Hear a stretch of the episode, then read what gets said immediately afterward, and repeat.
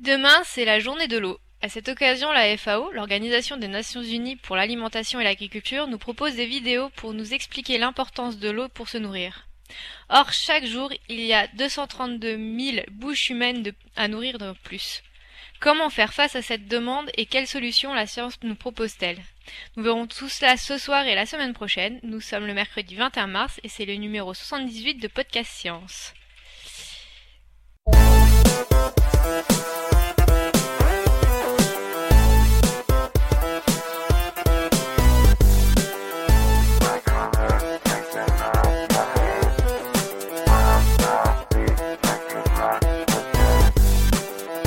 Bonsoir, donc c'est Hélène qui tient le rôle euh, de MC ce soir et je suis exceptionnellement que avec Alan.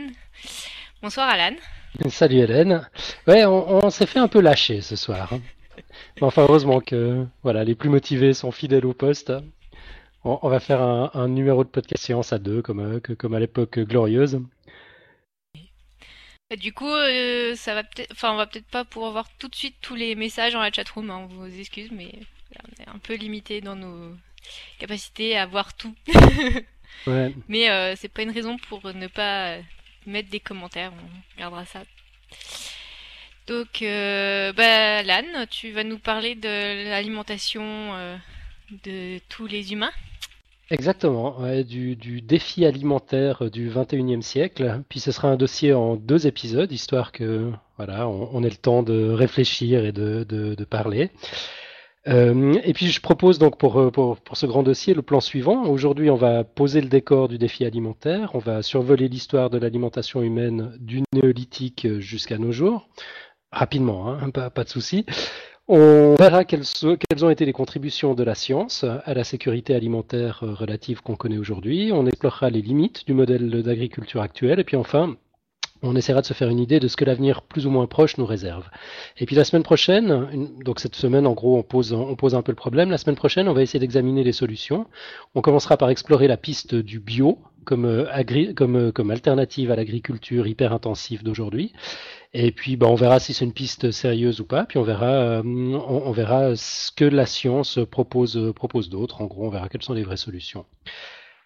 Voilà, donc avant de commencer, je souhaite tout d'abord adresser un, un chaleureux remerciement à Georges Mackie et à Xavier Agnès qui m'ont fourni des tonnes de matériel pour la préparation de ce dossier. Euh, c'était vraiment cool. D'ailleurs, j'ai même pas eu le temps de, tout regarder. Je suis souvent un peu embêté avec les, sources. Je me rappelle pour le photovoltaïque, j'avais eu un mal fou à trouver des informations fiables.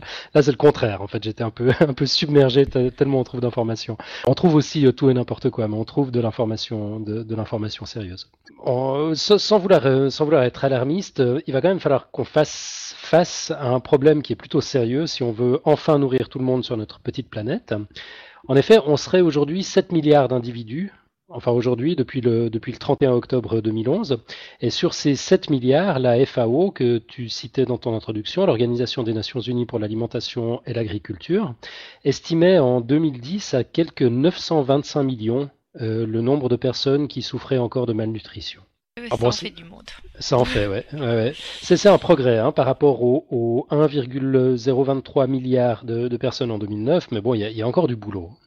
Et puis, pour euh, l'anecdote, la FAO euh, ne publie pas de chiffres pour 2011 parce qu'elle est en train de revoir sa méthodologie d'évaluation de la faim dans le monde à la demande du, du Comité de la sécurité alimentaire mondiale. Alors, comme d'habitude, attention aux chiffres qui circulent sur Internet et dans la presse. Les chiffres pour 2011 et 2012 ont de bonnes chances d'être totalement spéculatifs. Euh, donc, bah, le, le problème aujourd'hui, c'est qu'on n'arrive déjà pas à nourrir tout le monde, euh, alors que les demandes des pays émergents grimpent sans arrêt, et puis qu'on abuse déjà allègrement des ressources à, à disposition. Je ne sais pas si tu as entendu parler, Hélène, de la notion de transition alimentaire. Euh, non. Non, j'ai découvert aussi. hein. C'est notre ami euh, Georges Mackie que j'ai j'ai eu la chance de rencontrer récemment à Paris, euh, qui a eu la bonne idée de me brancher sur une vidéo très inspirante. On trouve le lien dans le, dans le dossier, qui est déjà en ligne d'ailleurs pour ceux qui nous écoutent en, en live. Euh, donc il s'agit d'un cycle de cours sur la gastronomie moléculaire, ça, mène à tout, organisé par Hervétis à AgroParisTech. Et puis Hervétis a eu euh, l'excellente idée d'inviter un certain Pierre Combris, directeur de recherche sur les comportements alimentaires à l'Institut national français de recherche agronomique, l'INRA, et il y parlait des différents modèles alimentaires en fonction des revenus. En gros, l'idée est assez simple. On observe la même tendance partout. Quand on est pauvre, on bouffe des patates. C'est abordable, ça tient bien l'estomac, surtout quand on est en permanent déficit de calories. Mais dès qu'on peut s'offrir mieux, ben on va systématiquement commencer à varier son alimentation et y introduire des aliments moins rentables en termes de nutrition et évidemment d'environnement. De, euh, alors c'est pas une mauvaise idée de se varier quand même. Ça... Non, non, effectivement, mais ça, a des conséquences. Tu vois, quand des, milliards de personnes se mettent à varier en même temps, ça, ça a tout à coup une, une incidence. Donc dans, dans, cette conférence, enfin cette vidéo, on voit différentes illustrations. Euh, j'en ai mis, euh, j'en ai mis quelques-unes dans le dans le dossier. Euh, là, pour les, les, auditeurs qui nous suivent uniquement en audio, on va on va essayer de les commenter. Donc la, la première qu'on voit, euh, c'est les calories consommé par personne et par jour en France entre 1780 et 1980, donc pendant deux siècles, hein, deux siècles où, il y a eu pas mal de transitions. Qu'au départ, la population était en moyenne clairement sous-alimentée, on, le voit sur le tableau, avec un régime à moins de 2000 calories par jour. La FAO euh, en recommande environ 3000 en, moyenne. Euh, donc, on consommait moins de calories à l'époque, alors que les besoins étaient sans doute beaucoup plus grands qu'aujourd'hui, euh, parce que voilà, on vivait dans des conditions plus difficiles, plus rudes, pas ben, pas de chauffage, pas de transport en commun, enfin de, de, de tout le temps dehors, enfin bref. Exactement, ouais. Et puis, ben, on voit que la, courbe grimpe progressivement au, fil des années jusqu'à culminer dans les, dans les années 1920 à, plus de 3000 calories et puis fléchir légèrement après ça. Justement, sans doute grâce à la généralisation de l'électricité, du chauffage, des transports en commun. Enfin, je, spécule un petit peu sur, sur ces points. Je ne suis pas allé vérifier si toutes les dates coïncident, mais ça, ça, me, semble, ça me semble assez évident. Mais bon, ce qui est intéressant, euh, c'est les trois autres courbes qu'on voit dans le même tableau, qui indiquent en détail l'apport calorique issu euh, des céréales et des féculents euh, qui constituait la majorité de l'apport calorique en 1780 et qui monte en parallèle avec celle des calories totales pendant un siècle. Mais déclaration moyenne des 3000 calories par jour est atteinte, bah, les tendances changent. Cette courbe des céréales baisse et la courbe des produits animaux, des fruits et légumes, augmente. Idem pour la courbe des graisses et des sucres. Elle monte aussi au fur et à mesure que la courbe des céréales descend. Et le... Euh, oui. Juste une question. Les sucres, c'est les sucres. Euh, enfin, tu sais si c'est des sucres, euh, des sucres rapides ou si c'est. Bah, en l'occurrence, ouais, si, si c'est par opposition aux céréales, je, pense qu'on parle, on parle des sucres rapides, effectivement. Ouais. Il n'y avait pas de, précision dans sa, dans, sa présentation, mais là, là, aussi, ça me semble, ça me semble assez évident. Le, deuxième tableau qu'on voit dans le dossier, euh, pour la France toujours, pendant la même période, montre que si la part des protéines reste à peu près stable dans le temps, on est toujours à 11-12%, donc on l'est déjà en 1780, on l'est encore aujourd'hui. La part des glucides, donc là les glucides en général, c'est les sucres et les sucres lents comme les farines et les pommes de terre justement, se cassent complètement la figure, passant de plus de 70%, 70% au 17e, 17e euh, et 19e siècle, 18e et 19e siècle, euh, jusqu'à moins de 50% en 2000. Tandis que la part des lipides, donc les matières grasses, augmente dans les mêmes proportions. C'est super intéressant. Je sais pas si t'arrives, t'as peut-être pas le dossier sous les yeux. Mais... Non, j'ai pas le dossier sous les yeux. Voilà, mais, si tu arrives à te représenter, donc. On a, on a quasi une droite pour les, les, protéines qui bougent pas. On a les lipides qui augmentent au fur et à mesure que les glucides descendent. Euh, moi, ce qui m'étonne, c'est que les, les, protéines ne bougent pas. Quoi. On, a, tellement tendance à nous dire qu'on mange plus de viande et de choses comme ça. Euh. C'est vrai que, enfin, moi, ça m'étonne un peu. Mm, ouais, bon, on trouve pas que on trouve pas que des protéines dans la viande. Il y a pas mal de pas mal de lipides aussi. Euh, puis on trouve aussi pas mal de protéines dans les céréales je, pense que c'est pas les, mêmes protéines, tu vois. Elles sont, c'était essentiellement des protéines d'origine végétale. Maintenant, ce serait plutôt des protéines d'origine animale. Là, il, il, donnait pas le détail. Mais c'est vrai que moi, ça m'a surpris aussi hein, de, de, de, voir cette, euh, cette espèce de droite. C'est entre les glucides et les, lipides que, ça se joue. Enfin bon, euh, voilà, je, te passe le, détail des, explications. J'invite les auditeurs qui veulent en savoir plus à aller consulter la, vidéo du cours. Elle est, en lien donc dans le dossier. Ce qui est vraiment fascinant, en fait, c'est qu'on découvre que tous les pays développés sont passés par ces mêmes tendances euh, jusqu'à ce que le ratio entre les, différents types d'apports se stabilise. Puis on observe exactement la même tendance partout, y compris au Brésil, en Inde et en Chine. Euh, en gros, c'est simple, le pouvoir d'achat augmente et on aspire à d'autres types d'alimentation. une autre illustration, toujours de, la même veine, montre les, les, courbes de la Chine de 1960 à 2000. Donc évidemment, on voit la même tendance, mais elle n'en est pas au même stade encore. En gros, en 2000, les courbes de la Chine en étaient au même point que les courbes françaises de 1920. Donc c'est dire a encore une marge de progression. et, euh, puis évidemment, en termes d'exploitation des ressources, bah, ça, ça, risque de faire mal parce que, pour rappel, la Chine, c'est grand. il y a du monde. Exactement, il y a du monde. Ouais. Alors pourquoi est-ce que ça va faire mal si les Chinois se mettent à manger comme nous? On peut, on peut se poser la question. Bah, D'abord parce qu'il faut en moyenne, toujours selon Pierre Combris, 7 calories d'origine végétale pour produire une calorie d'origine animale. Donc une manière de voir les choses, ce serait de se dire qu'il faut grosso modo 7 fois plus d'énergie pour produire un kilo de viande ou de poisson que pour produire un kilo de patates. Euh, une autre explication qui est peut-être plus évocatrice, c'est la notion d'eau virtuelle. Euh, on, en parle beaucoup, hein, c'est un concept un peu, hum, enfin, assez tendance. Je le trouve très intéressant parce que il associe aux biens de consommation la quantité d'eau qui a été nécessaire à leur fabrication ou à leur production. Euh, j'ai trouvé quelques exemples sur Wikipédia. Par exemple, pour produire un kilo de lait, on utilise 790, 790 litres d'eau. Pour produire un, un kilo de blé, c'est 1160 litres d'eau. Un kilo de riz, c'est 1400 litres d'eau. Un kilo de porc, c'est 4600 litres d'eau. Donc c'est tout de suite d'autres proportions. Puis attention, un kilo de bœuf, 13 500 litres d'eau. Euh, ouais, c'est fou, hein. Mais c'est. Après, euh, oui, les vaches sont peut-être moins grasses, enfin moins grosses que les bœufs, parce que dire que lait on a besoin de moins d'eau que de faire du bœuf, faut quand même avoir la vache. ouais, bien sûr. je sais pas trop Ouais, je, je sais pas, je suis pas allé regarder le, détail de la méthodologie. Euh, j'imagine qu'on a dû prendre une moyenne. Chaque vache produit euh, durant sa vie tant de litres de lait. on a Ça a dû être pris en compte, euh, enfin la production de lait a dû être pris en compte dans la, le calcul de la production de viande et vice-versa. Euh, bon, pour information, un habitant des États-Unis euh, au régime alimentaire riche en viande consommerait quelques 5400 litres d'eau virtuelle par jour, alors qu'un végétarien n'en utiliserait que 2600. C'est du, du simple au double.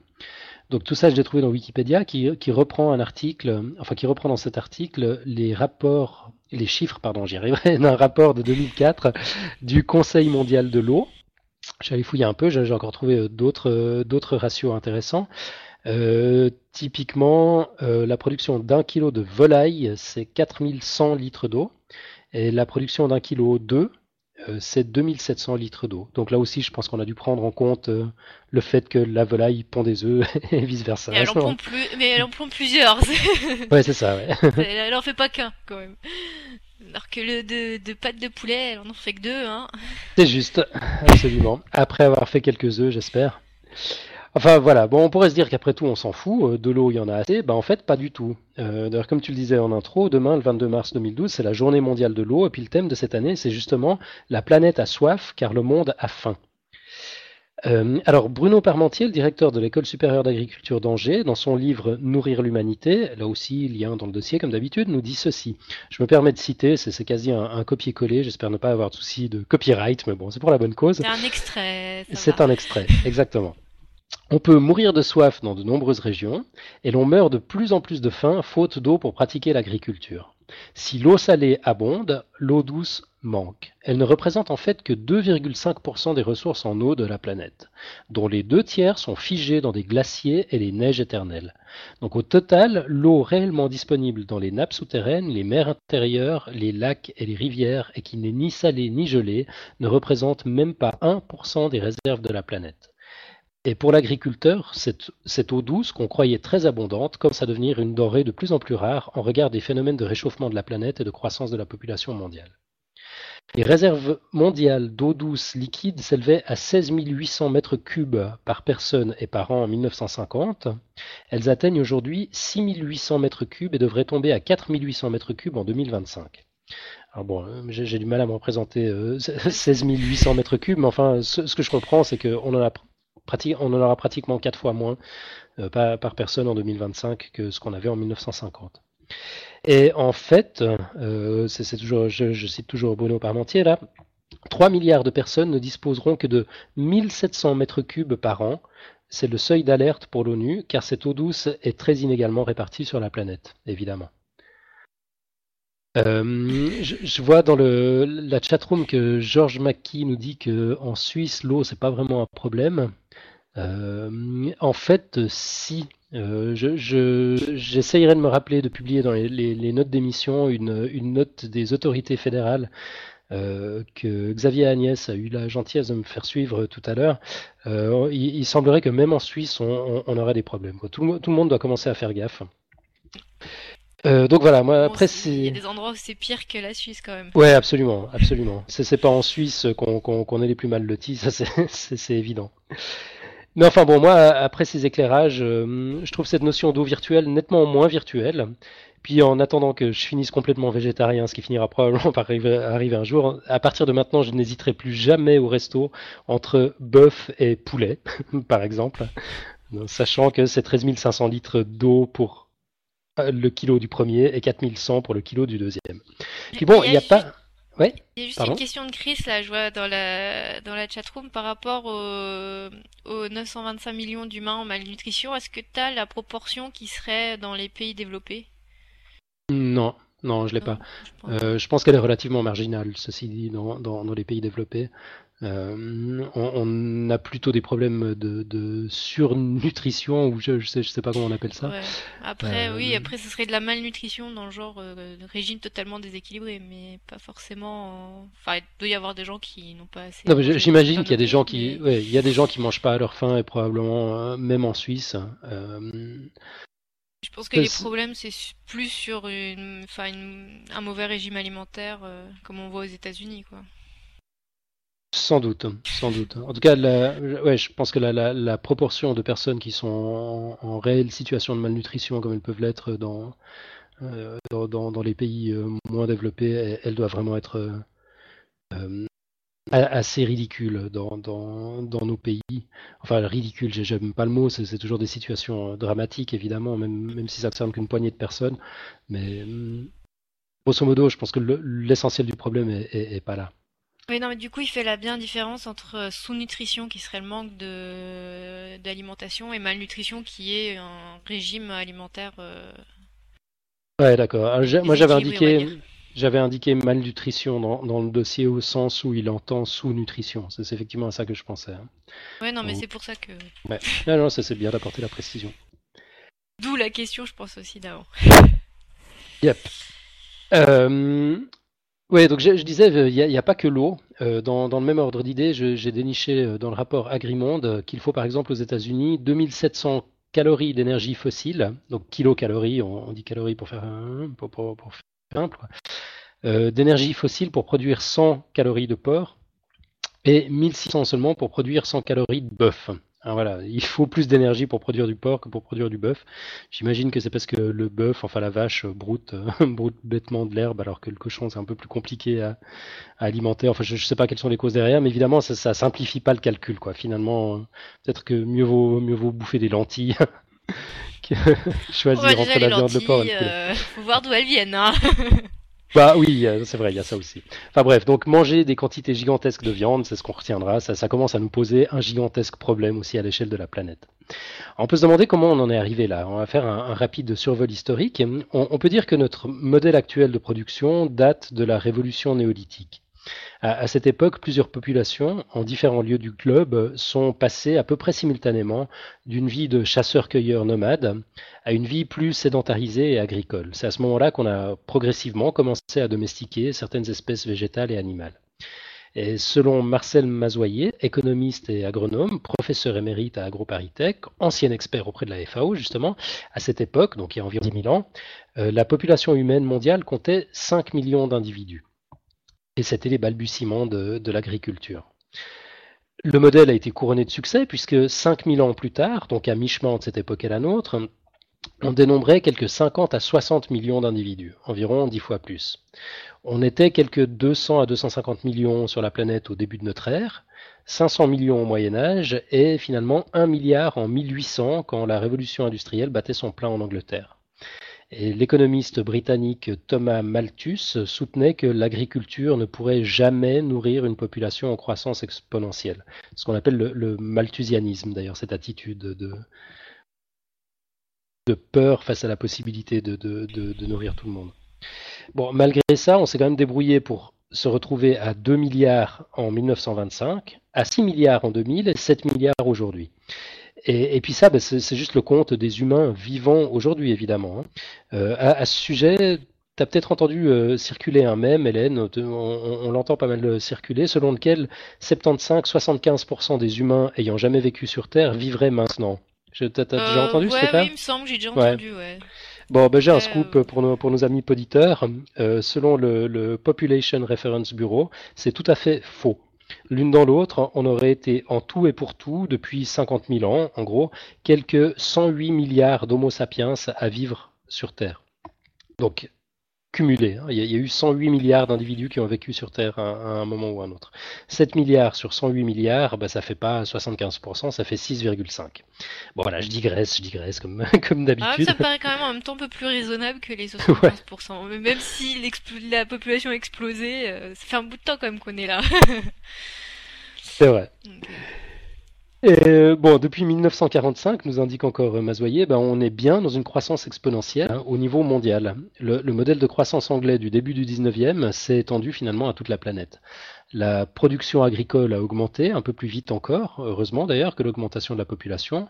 Et Mazoyer, toujours dans une conférence passionnante du 5 novembre dernier, c'est cette fois notre ami Xavier Agnès qui a partagé la vidéo qu'on trouve en lien dans le, dossier, indique qu'il n'y aura jamais plus de monde sur la planète que l'agriculture ne saura en nourrir. ça semble logique. Et il précise encore que hum, ce parcours, euh, qui, a l'air couronné de succès comme ça, n'a pas été synonyme de sécurité alimentaire pour tout le monde, évidemment.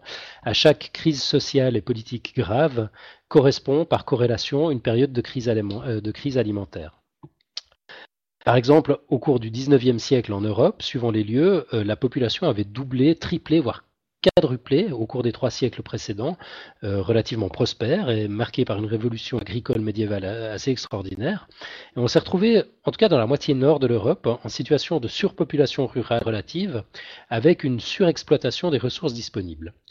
Et de grandes crises sociales ont suivi, puis un effondrement de la production, un effondrement de la population finalement, des troubles sociaux extraordinaires, une réorganisation politique qui a mis un bon siècle à se, à, se réaliser, avant que la Renaissance finalement propose de nouveaux modèles pour repartir de l'avant au 18e, 19e et, 20e siècle. Euh, t'allais dire quelque chose, Hélène? Euh, Non, non, J'étais en train de lire le chat en même temps, c'est tout. D'accord, ça, ça...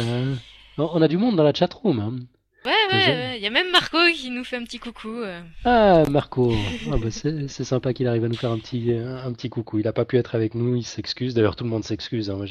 En, intro, euh, j'ai charrié un peu en disant qu'on était les deux seuls fidèles au poste. Tout le monde a, avait une excellente raison de ne, de ne, pas être là ce soir. On vous salue tous bien, bien entendu. Mm. Euh, bon, pour, revenir euh, un peu à ce que je disais, moi, ce qui m'intrigue dans cette, euh, cette, énumération de la croissance de la population, c'est qu'on soit passé de 2 milliards en 1925 à 6 milliards en 2000. C'est dingue quand on y pense. On était déjà 2 milliards, ce qui était déjà complètement improbable un siècle plus tôt, et on a réussi à tripler la population en moins d'un siècle. Euh, bon, le phénomène trouve racine dans plusieurs explications. Évidemment, il y a la baisse de la mortalité infantile, la baisse de la mortalité tout court, d'ailleurs, par, par des, nouvelles mesures d'hygiène généralisées, appropriées, euh, comme la possibilité de boire de l'eau sans se faire empoisonner, par exemple, ce qui était une relative nouveauté. Euh, l'augmentation de l'espérance de vie, la relative paix dans les pays riches depuis la sortie de la Deuxième Guerre mondiale, les progrès inouïs de la médecine, et puis notamment le miracle des antibiotiques dont Franck nous a parlé il y a, il y a 15 jours. Mais bon, évidemment, si l'agriculture n'avait pas suivi, ben, on, serait quand même, on serait quand même mort de faim. selon, euh, selon Bruno Parmentier, que, que je citais tout à l'heure, là, dans son livre Nourrir l'humanité, euh, les, les, rendements moyens mondiaux des cultures de maïs, de riz et de blé ont presque triplé entre 1950 et 2000. Alors, Qu'est-ce qui a à ce point-là donné tort à Malthus? On va, on va commencer à parler un petit peu de science dans tout ça, le rôle qu'elle a, qu'elle a ah, joué dans cette affaire. Bah ouais, non, il fallait, qu'on y arrive. Donc bon, bien sûr, on pourrait parler de plusieurs apports de la science dans, les technologies agricoles, euh, des techniques de sélection des semences à la mécanisation, en passant par l'amélioration des moyens de communication. Euh, les, contributions sont nombreuses. Mais euh, la, plus importante, sans doute, c'est incontestablement le, procédé de Haber-Bosch qui a été mis au point par Fritz Haber au début du XXe siècle. On, estime que la moitié de la population actuelle ne pourrait pas être nourrie sans ce procédé. Tu vois, ce serait soit toi, soit moi là, mais on pourrait pas être les deux à, animer le podcast ce soir. Non mais c'est pour ça en fait qu'on est que deux soirs, euh, les autres ils n'ont pas eu à manger, ils n'ont pas pu. ouais, ouais, ils, sont, un peu morts de faim. Donc euh, Fritz Haber était un chimiste allemand très ambitieux au tournant du XXe siècle. Euh, il était, c'était un juif allemand en période d'antisémitisme assez fort, et puis il voulait à tout prix prouver son dévouement à la patrie de, manière spectaculaire. Et en 1880, il a décidé de nourrir l'Allemagne, euh, qui d'une guerre à l'autre était, était menacée de famine nourrir l'Allemagne, rien que ça, voilà. un, projet comme un autre. Bah, accessoirement, il y avait environ 1,5 milliard d'êtres humains qui vivaient sur Terre à ce moment-là. Puis on craignait la famine généralisée si le, moindre rouage venait à se gripper. On était déjà totalement en flux tendu.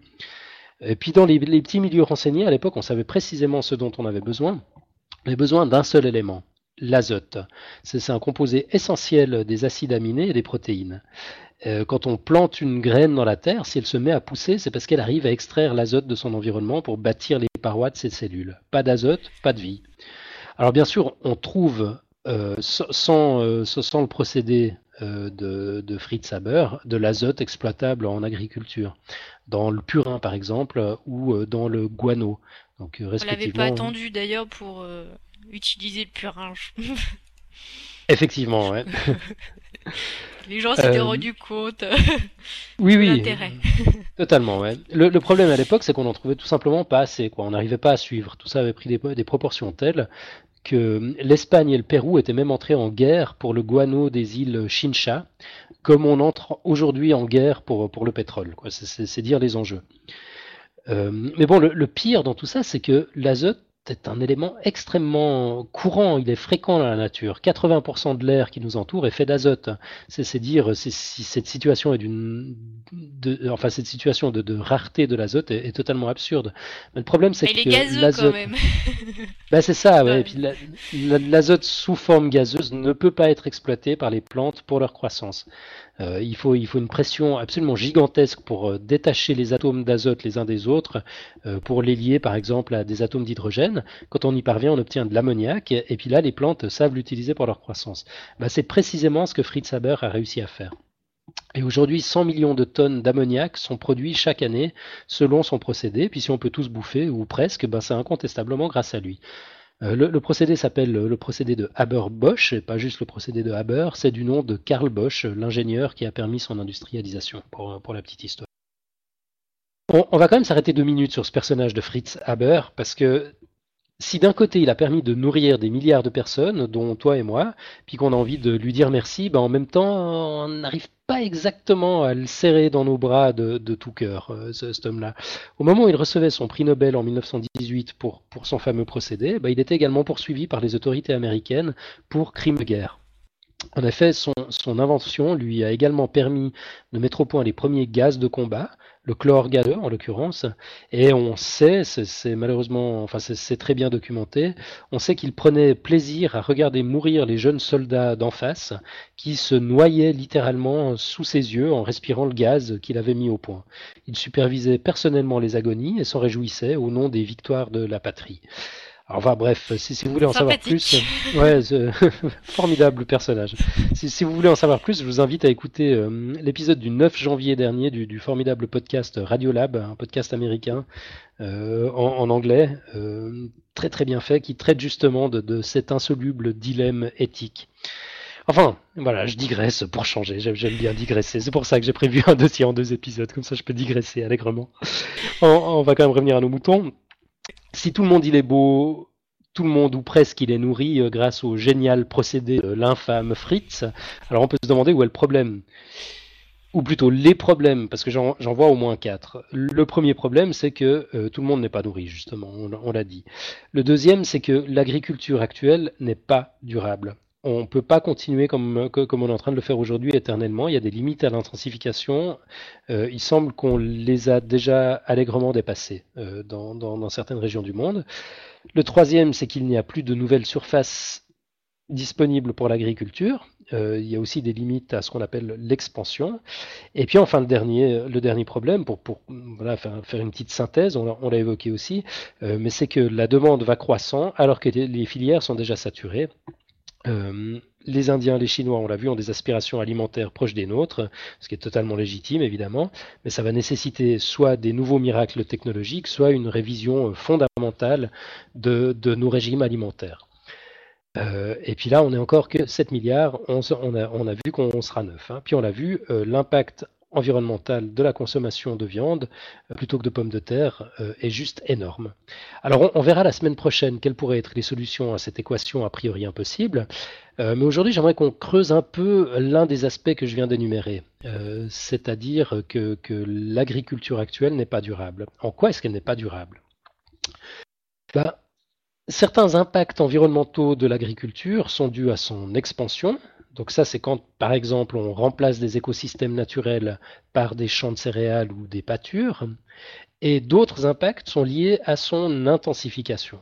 C'est lorsque les terrains agricoles sont gérés de manière plus productive via des méthodes d'irrigation, des engrais, des biocides et la mécanisation. on va, on va s'arrêter deux minutes sur l'expansion. L'expansion agricole a, des impacts assez sérieux sur les écosystèmes, la biodiversité, les émissions de carbone et la qualité des sols. En fait, au niveau planétaire, l'agriculture a déjà converti 70% des prairies. T'as vu, je suis sage, je dis 70 tout de suite. Ouais. allez, 70 pour mes compatriotes et ceux qui aiment le bon français. Euh, 50%... Moi, ça me dérange pas, je comprends les deux. Hein. c'est bien, c'est bien, c'est parfait. Il faut, il faut être bilingue de nos jours.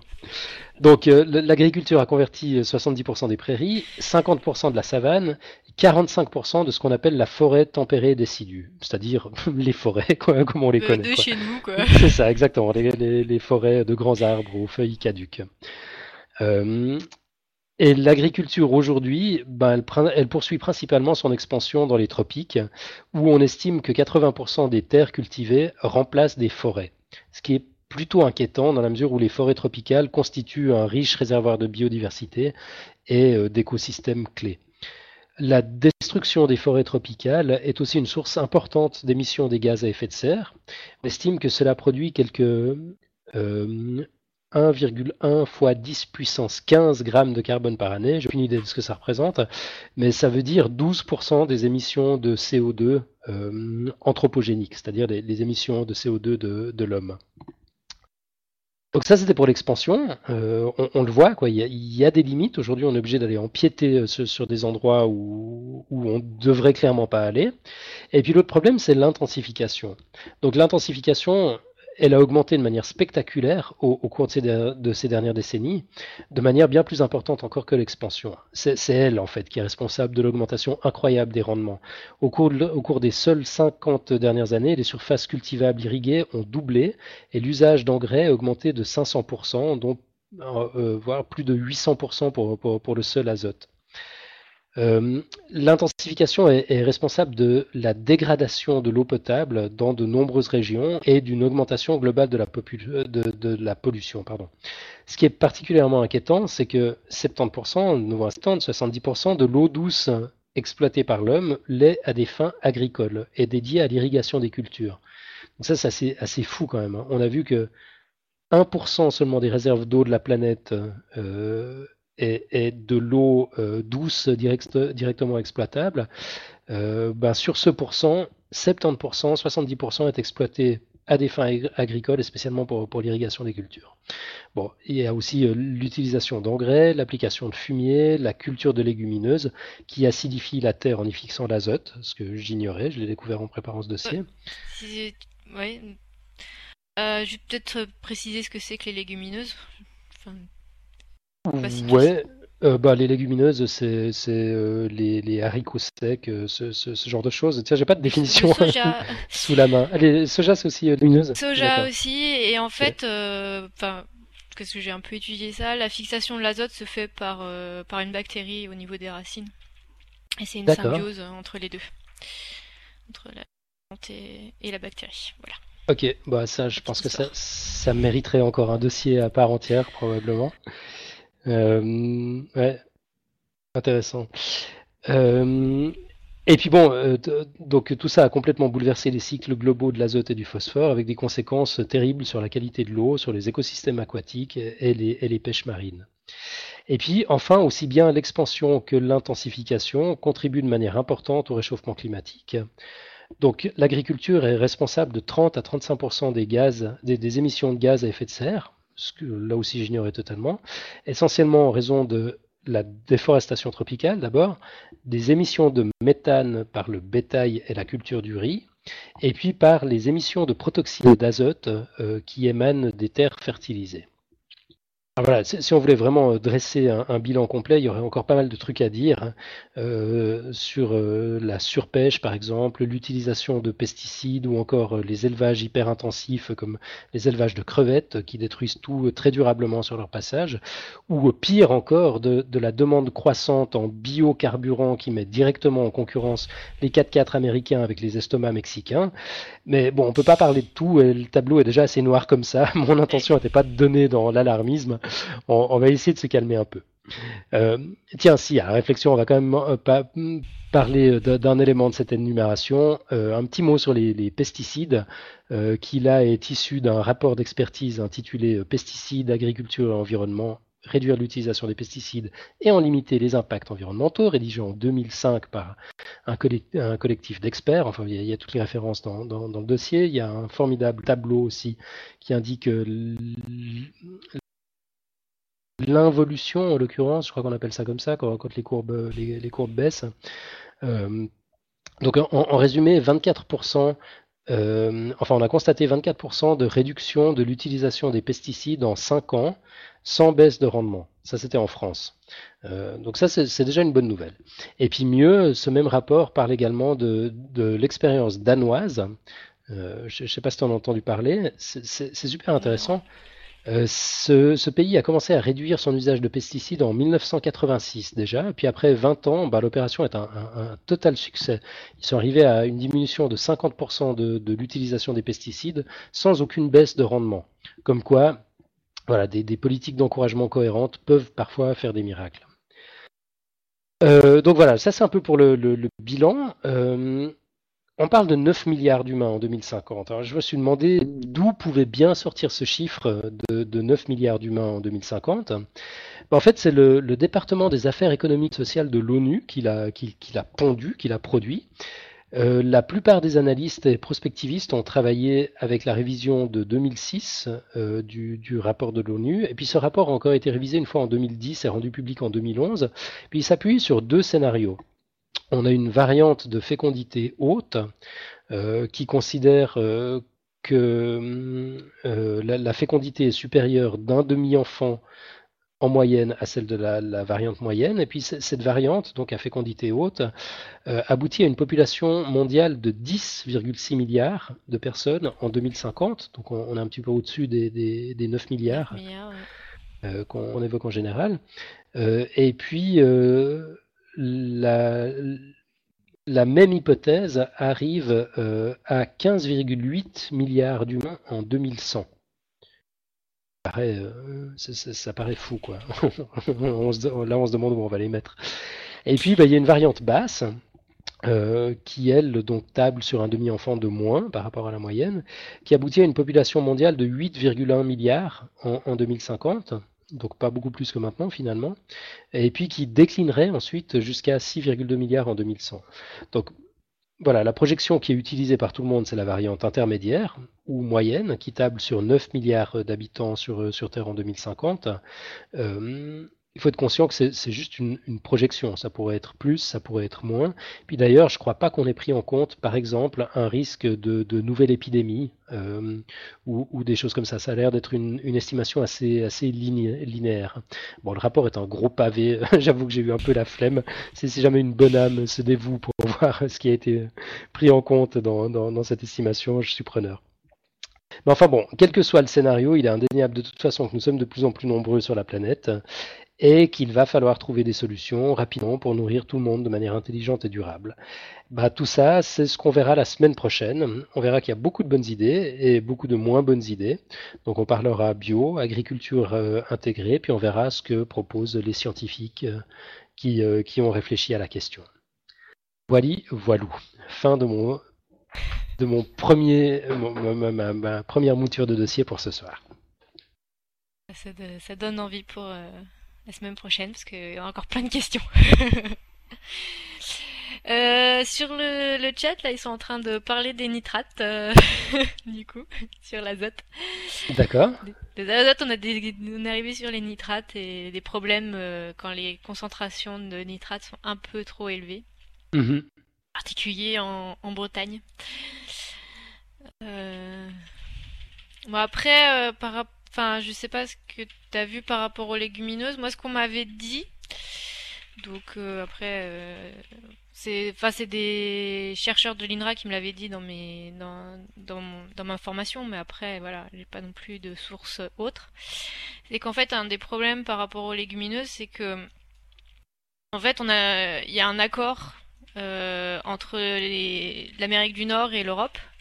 Et l'Europe fait euh, les céréales de type blé, orge et tout ça. Et euh, l'Amérique du Nord fait plus les légumineuses, donc tout ce qui est soja D'accord, il y, a y un accord, ah, je savais pas ça. Ben apparemment, bon après j'ai pas retrouvé, enfin j'ai pas non plus cherché pendant des heures, mais j'ai pas forcément retrouvé. Et du coup c'est vrai que en fait les légumes, enfin puisqu'ils travaillaient sur des légumineuses, ça pouvait être intéressant si euh, si justement une année on fait les légumineuses, elles fixent le, le nitrate, mais qu'après on met des plantes qui ont besoin de ce nitrate-là. C'est, enfin le problème de faire rouler les, les cultures, quoi. D'accord. Et après j'ai pas revérifié, donc euh, je mets des guillemets. Hein. Bah, Ah, T'as raison, c'est prudent. Ok, bon, sur, la, euh, sur la question euh, du, du, du danger euh, pour, pour l'alimentation humaine des, des pesticides euh, et, et, ouais, des, des, des engrais, enfin de, de, de tous ces trucs qui, qui font un peu peur, euh, on, on abordera cette, cette, cette question la, la semaine prochaine en, en évoquant le, la proposition que qu'on fait avec le, le bio Le finalement. bio, Tout- ouais. tout- voilà, toutes les promesses du bio, est-ce que euh, est-ce qu'elles sont fondées ou pas? On, on va on va creuser un petit peu. Exactement. Bah, c'est ce qu'on va ce qu'on va tenter de, de creuser un peu. En fait, Alors pour, moi, c'était le, le point de départ du dossier d'ailleurs. Euh, Ouais, parce que oui. voilà, en joyeux quarantenaire euh, bobo euh, bio bio, euh, moi j'ai tendance à marcher spontanément à ces trucs-là. Et puis quand même, quoi, j'ai fini par, par me on se poser euh, quelques questions. Euh, notamment à chaque fois que tu, tu, tu, vois un reportage qui, euh, qui, qui parle euh, d'alimentation, de nutrition, on, on te parle du danger des pesticides. J'ai pas trouvé grand-chose dans la littérature euh, à, à comité de lecture sur, euh, sur ces dangers-là, justement à l'échelle. euh, c'est pas clair, quoi. Enfin, Ouais, c'est pas très Mais il y clair, a aussi un manque de Ouais. recul aussi. euh, Bien sûr, bien sûr. Ouais. Parce que c'est de la... Enfin, ça serait euh, de l'intoxication à long cours, quoi. C'est pas...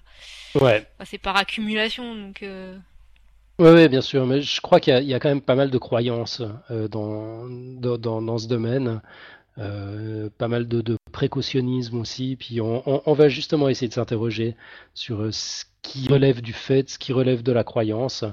Euh, je, pas, je vais pas démolir le bio, hein, c'est pas du tout l'idée. Euh, Il y a, des bons côtés, euh, il y en a des, moins bons. C'est justement tout ça qu'on va essayer de, va essayer de voir, Vo- voir si c'est une réponse adaptée finalement au problème, et puis si, les promesses sont tenues ou pas. Puis après, ben, libre à chacun finalement de faire son choix.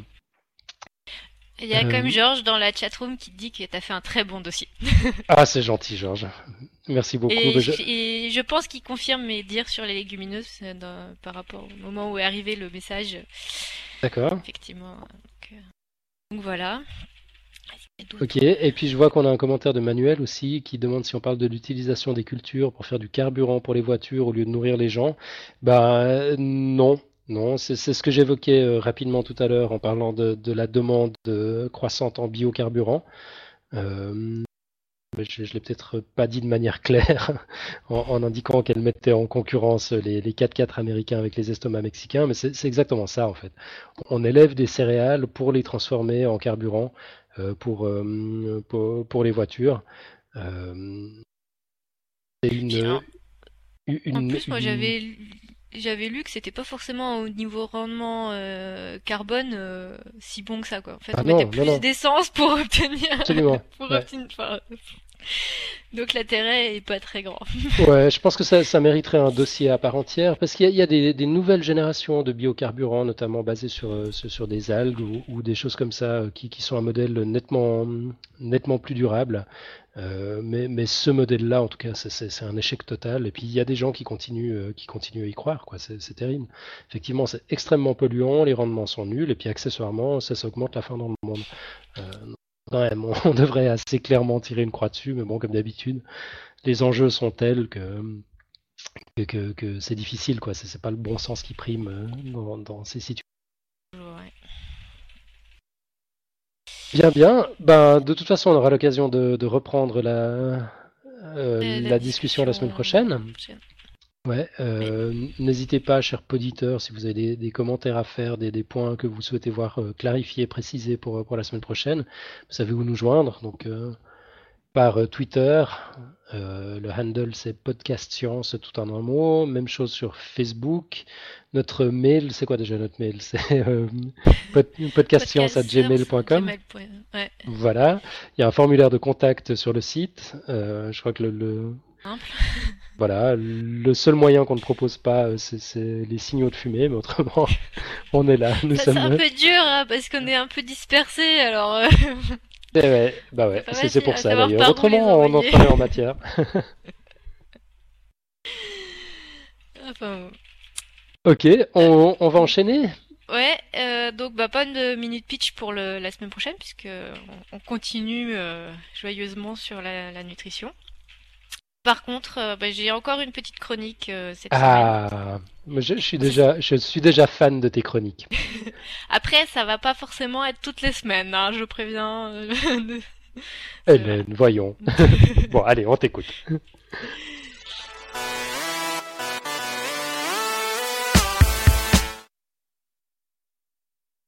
Donc euh, aujourd'hui, je vais vous parler en fait d'un DVD qui est sorti euh, ben, aujourd'hui, euh, d'un film catastrophe euh, qui s'appelle Contagion.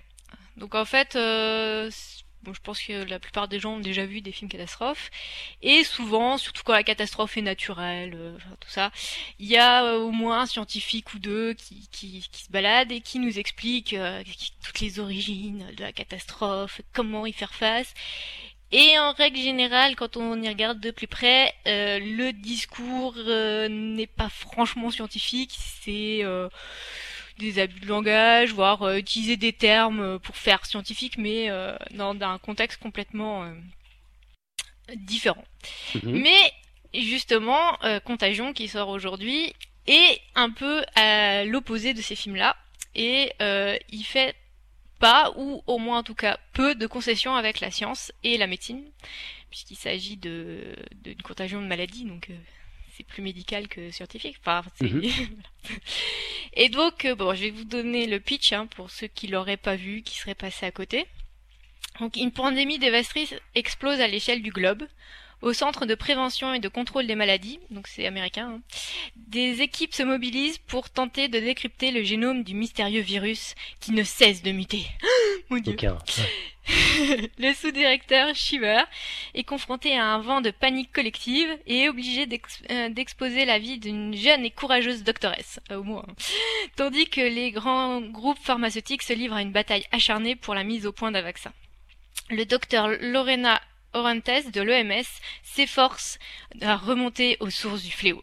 Les cas mortels se multiplient jusqu'à mettre en péril les fondements de la société. Et un blogueur militant suscite une panique aussi dangereuse que le virus en déclarant qu'on cache la vérité à la population. Bref, euh, voilà, un bon Ouais, film catastrophe. Ok, ouais, ouais, avec, euh, en tout cas, au moins dans le pitch. toutes les composantes euh, qu'il voilà. faut. Très classique hein, après euh, dans, dans, dans l'histoire et dans, dans ce qui se met. Bon, Mhm. Si vous voulez un film euh, original, euh, en tout cas au niveau de l'histoire, c'est peut-être pas forcément celui-là auquel il aller. Par contre, effectivement, au niveau scientifique, c'est très intéressant, donc ça mérite quand même d'être vu. Donc en, premier, il démontre très bien les différents problèmes auxquels euh, est confrontée la, santé publique en cas d'épidémie et, de pandémie, puisque là dans ce cas-là, c'est carrément une pandémie. Donc il faut d'abord soigner les malades. Donc pour ça, il faut euh, identifier l'agent pathogène, son mode de transmission, euh, voire créer un vaccin ou au moins en tout cas des médicaments si on n'en a pas, limiter la propagation une fois qu'on a le mode de transmission pour éviter le nombre de malades, et, puis donc, comme je disais, développer des médicaments et des vaccins. D'autant plus que euh, dans le monde actuel, les gens voyagent très rapidement avec les avions et bien sûr, on emporte avec nous euh, mhm. nos euh, pathogènes. Ah ouais. Donc, et c'est d'ailleurs un des, des, points clés de, de l'histoire. ça commence par quelqu'un qui voyage en avion. D'accord. Mais donc il y, a quand même des, des fondements scientifiques. Ah oui, en fait, euh, tous les scientifiques, enfin tous les scientifiques du milieu qui ont vu le film disent qu'il est, euh, qu'il est très très bien fait du niveau scientifique. D'accord. c'est bon à savoir. À noter aussi qu'il présente, euh, que le film présente un, un discours pseudo-scientifique. En fait, il y a un blogueur justement qu'on parlait dans le pitch qui, qui a un discours où il essaye de contrer euh, ce qui est dit et euh, enfin avec des arguments qui sont pour le coup pas scientifiques. Et donc euh, le, les autorités médicales on, doivent faire face à, ce discours-là et essayer de l'expliquer. Et du coup ça dit que voilà ça explique que le, le fait d'observer une guérison ne suffit pas à déterminer qu'on a un remède, surtout si la guérison n'est pas plus rapide que celle naturelle sans remède. Mais bon, c'est bon de temps en temps de leur dire. Donc voilà. Euh, il montre en particulier les différents organismes de santé publique au niveau euh, donc national. Donc là, on a vu au niveau américain, mais il y a l'équivalent dans les pays euh, développés. Mm-hmm. Dans les autres pays aussi, ça se met en place, mais c'est pas toujours aussi efficace. Et puis donc international avec l'OMS, donc l'organisme mondial pour la santé, basé à Genève, qui dépend de l'ONU. Donc euh, j'ai fait un petit peu de, recherche et en fait il existe un règlement sanitaire international depuis 1969 euh, qui est signé par 194 États et qui permet de surveiller un petit peu tout ce qui est euh, épidémie, pandémie, et, et, donc euh, permettre euh, déjà d'identifier ces maladies et puis euh, essayer d'endiguer les flambées épidémiques donc au moment où il y a plein de, mhm. de, choses. Donc en fait il y a eu ils ont fait une révision en 2005 et qui a été évaluée à, au regard de, de la grippe A H1N1 de 2009 et donc il y a des conclusions qui datent de, de l'année dernière pour pointer les faiblesses du dispositif, qui marche très bien, faut pas non plus, euh, voilà, mais qui pointe quand même donc des problèmes qui sont essentiellement dus aux inégalités des systèmes de santé dans les différents pays. Donc, euh, si dans nos pays ça va, on a nos organismes nationaux arrivent assez bien à vite déterminer, euh, à voir les épidémies, à sortir pas mal de données, et puis ensuite d'avoir les moyens d'acheter les vaccins avec plus ou moins de polémique, mais au moins peuvent acheter les vaccins et les acheminer aux gens, ce qui n'est pas tout à fait le cas en particulier dans les, dans les pays euh, africains ou même asiatiques, où là le risque euh, est plus grand euh, déjà d'avoir des, des flambées épidémiques et puis aussi du coup de non accès aux soins des, des malades, donc forcément un risque de mortalité plus important. Euh, donc voilà, euh, mais bon, après ça marche quand même relativement bien malgré tout ce qu'on a dit euh, après la grippe A H1N1. bon, c'est peut-être un peu trop prévoyant par rapport à ce que ça a été réellement, mais voilà, c'est toujours un peu le problème. Trouver le juste milieu. juste un point noir pour le film quand même euh, rappeler en fait euh, le temps qui passe pour identifier le, virus et après créer le vaccin sont quand même particulièrement courts et euh, par rapport à ce que qui est la réalité, ce serait plutôt quelque chose comme un facteur 10 hein, entre les entre les deux, surtout dans le cas de là c'est un virus nouveau. Par exemple pour la grippe, c'est pas ça là les temps sont plus proches de ce qu'on avait pour la grippe mais euh, la grippe, on sait l'identifier assez facilement, puisque même s'il y a plusieurs types, on sait, voilà. Le H, ils font, il y en a cinq, on sait comment les, les déterminer. Donc voilà, enfin donc euh, à voir quand même, euh, ne serait-ce que pour le, côté scientifique, peut-être pas pour l'histoire. Tu, tu, tu, apposes le label vérifié, validé par Podcast Science sur, sur ce film, bah, on peut aller le voir. Voilà. Voilà, voilà. Bon, excellent, voilà. Magnifique, il n'y a, plus qu'à trouver le DVD. on va mettre le lien dans, le, dans les notes de l'émission. Ok, alors, on, est. Est-ce qu'on a le temps de passer un ou deux petits plugs, une ou deux petites news? Ouais, bah, je, peux, je peux rallonger je vais rallonger un petit peu l'émission et puis il n'y a pas de souci. Ok, magnifique. Bon, on n'aura peut-être même pas besoin en fait. Euh, moi, je voulais faire quelques, quelques petits plugs euh, pour une première BD d'abord. Ça s'appelle La science, c'est pas du cinéma. C'est la BD de Marion Montaigne. Euh, bah on, a, on, apprend plein de trucs scientifiques en étant plié de rire pratiquement du début à la fin. Moi, je, je, vois, je vois pas mieux comme, comme méthode de, vulgarisation. C'est juste génial. Euh, et pour celles et ceux qui ne, qui ne peuvent pas attendre, ben, on peut retrouver euh, la professeure Moustache, donc le, personnage, le personnage central de, la BD, euh, sur, sur le blog de Marion Montaigne, qui s'appellera Tu mourras moins bête. Et puis évidemment, on le trouve aussi sur l'excellent portail Science BD Strip, Strip Science. donc lien, bien sûr, dans, dans les notes de l'émission. Juste une chose, j'ai vu euh, cette semaine que Marion Montagne était euh, la marraine de, alors je sais plus exactement le nom du festival, mais euh, c'est un festival de, de blogs de BD en fait, et donc ils sont allés la chercher justement pour son professeur moustache. Enfin, ah, professeur moustache. Ça montre que la, la... qu'est-ce que j'ai dit? T'as dit euh, son professeur moustache, c'est ça, ah, professeur moustache. ouais, ouais c'est sur des va pas. bon, bref. Euh, c'est voilà, donc c'est quand même ça montre que même euh, voilà au niveau euh, de la BD plus générale, elle est, elle, est reconnue quoi, pas juste par les, ouais, c'est vrai. les, scientifiques quoi. Ouais.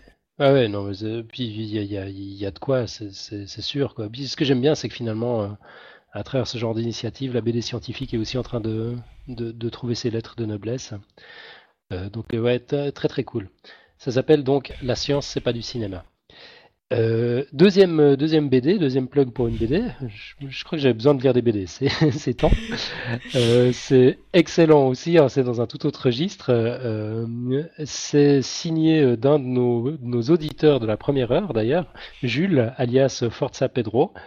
Bah, bravo pour, ce premier opus. Je me suis là aussi marré du début à la fin. C'est du gros délire, super bien rythmé, euh, qui n'a qu'un seul défaut, ça passe trop vite. Euh, mais là aussi, on peut, retrouver euh, tout ce qu'a commis Pedro sur le blog de Jules. Donc c'est forzapedro.com et puis bien sûr aussi sur sur l'excellent Trip Science. sinon, j'ai un petit plug pour un une, note de blog.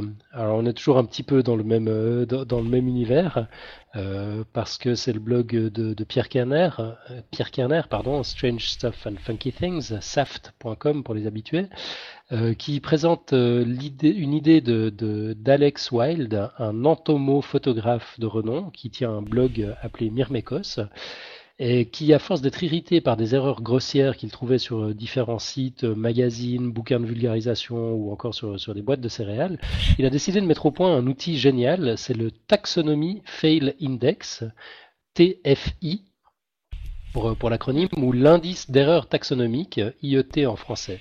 Puis la, la formule est, est, assez simple, en fait, soit deux espèces A et B, a étant l'espèce véritable du spécimen observé et B l'espèce attribuée par erreur, eh ben T sera le nombre de millions d'années qui séparent l'une de l'autre euh, de l'autre espèce euh, de leur dernier ancêtre commun. Et puis enfin, H, pour, euh, voilà, je, vous donne toute l'équation. Là, H, c'est le nombre de millions d'années qui séparent le chimpanzé de l'Homo sapiens. Non, qui sépare pardon, le chimpanzé ou l'Homo sapiens de notre dernier ancêtre commun, donc c'était il y a 6,4 millions d'années.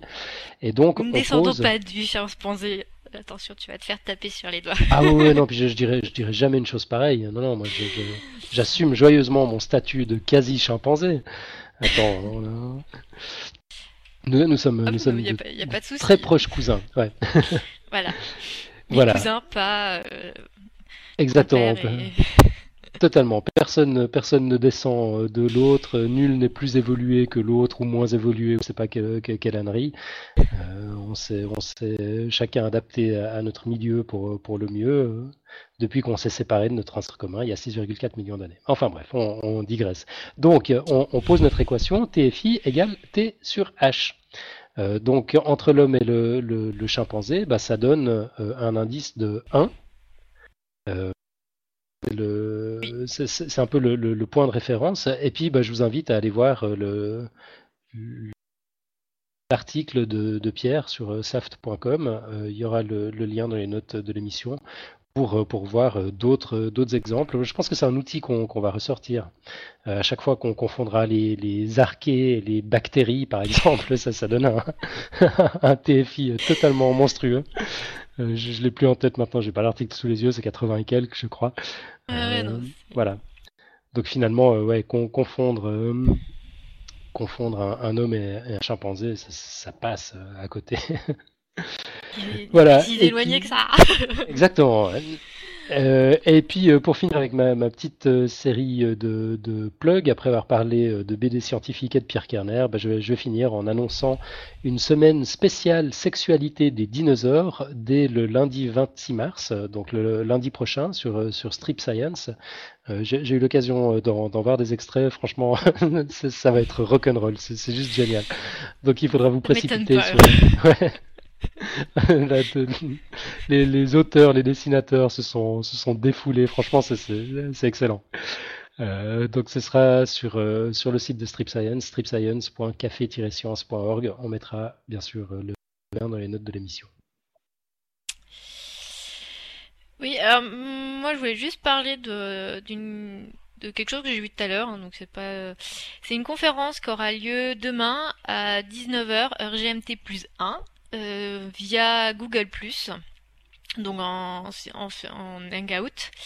C'est organisé par euh, la Fondation Cartier et le titre c'est Algorithm on Curiosity.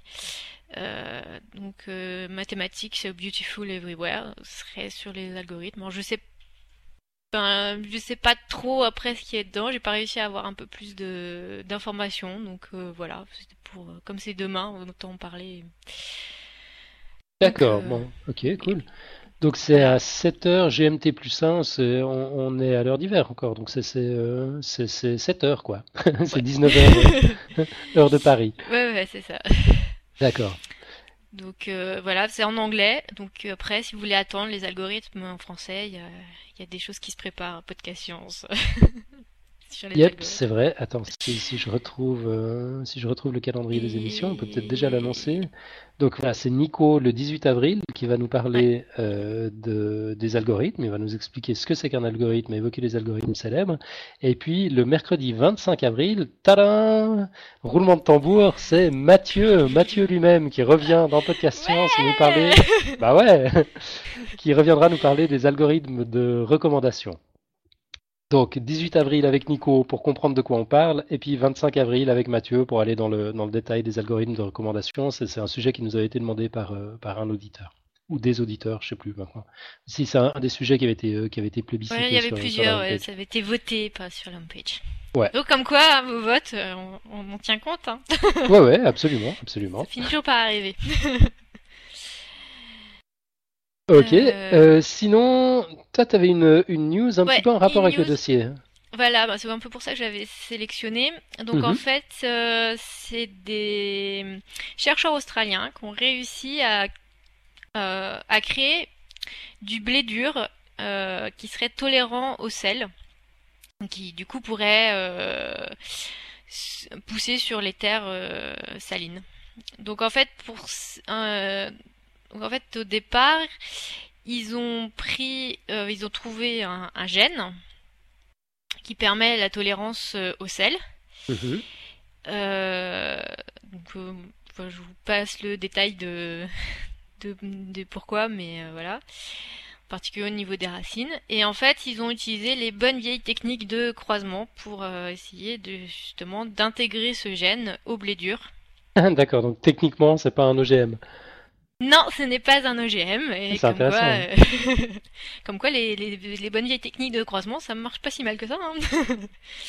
et donc, euh, ça, le blé dur, c'est ce qui va, ce qui est utilisé pour les pâtes, euh, les semoules, donc couscous et boulgour. donc voilà. Donc ça, ça peut être intéressant justement pour les sols, en particulier australiens, qui sont, qui peuvent être salins. Et enfin, il y en a pas qu'en Australie d'ailleurs. Et donc. ouais, absolument. Ça peut être intéressant justement. Ouais, en, Australie, ils sont, ils sont déjà touchés de plein fouet euh, par, euh, par les problèmes d'accès à l'eau douce liés au réchauffement climatique. Et donc d'ailleurs un, un, point qui disait, c'est que comme c'est pas un OGM, il n'y a pas les problèmes de, de brevets qu'il y a sur les OGM, et donc c'est beaucoup plus facilement utilisable. Ouais. ouais, très, très fort. Bon, mais c'est excellent. Tu, tu, nous mettras le lien dans, dans les notes de l'émission? Ouais, pas de souci. D'accord. Moi, j'ai trouvé une news qui, n'a rien à voir avec le dossier, mais qui m'a totalement intrigué. Euh, et j'en ai trouvé aucune référence euh, sur, euh, les, sites ou la blogosphère euh, francophone encore. Alors je, je le lâche comme ça. On, a découvert des, des LED, donc des, des diodes électroluminescentes, qui produisent plus d'énergie qu'elles n'en consomment. C'est fou, non ah, C'est excellent. Ouais, c'est excellent. Alors bon, évidemment, c'est présenté comme ça, c'est pas exactement comme ça, parce que ça, autrement, c'est dans, voilà, dans, dans, dans, un autre univers, quoi, celui du, du mouvement perpétuel ou, ou, ou, je ne sais quoi encore. Euh, mais c'est presque ça, en tout cas, c'est ce qu'ont cru euh, dans un premier temps les, les, chercheurs qui ont fait cette découverte. Donc ça, ça, ça s'est fait au MIT, au Massachusetts Institute of, of Technology. Euh, en, en, diminuant, enfin, on, on a commencé par, euh, par euh, alimenter ces LED avec un, un, certain courant, puis ensuite on a diminué le courant, puis on l'a diminué de moitié, encore de moitié, encore de moitié, puis à un moment donné, on s'est retrouvé dans une situation où l'éclairage fourni par les LED ne correspondait plus à la, à la quantité euh, d'électricité qui, qui, leur était envoyée. Bien là, les, les, mecs ont cru découvrir le, le mouvement perpétuel, c'était c'était la fête. Ça aurait été bien. ouais, ouais. Et puis en, creusant un peu, en fait, ils se sont rendus compte que c'était un autre phénomène. Donc on, parle de, de, de LED absolument minuscule avec des, courants ridiculement faibles. Euh, et puis à un moment, donné, on arrive dans le, domaine de la physique quantique où les règles sont, sont plus les mêmes. Et puis là, on est juste au, seuil de, cette limite. Et les LED arrivent à se débrouiller pour aller pomper de l'énergie dont elles ont besoin pour, pour continuer de produire euh, le, leur lumière dans la chaleur environnante. Ouais, bah, moi, ça, ça me fait rêver ce truc-là. je, je, me dis que voilà, y a, on, on, a peut-être des, des, des, des, applications possibles pour, pour régler plusieurs problèmes en même temps. Quoi. On parle, on parle d'un côté de, de, réchauffement climatique et de l'autre de, de, de, de, crise énergétique. Euh, c'est si on arrivait à exploiter comme ça la chaleur pour, pour produire de l'énergie.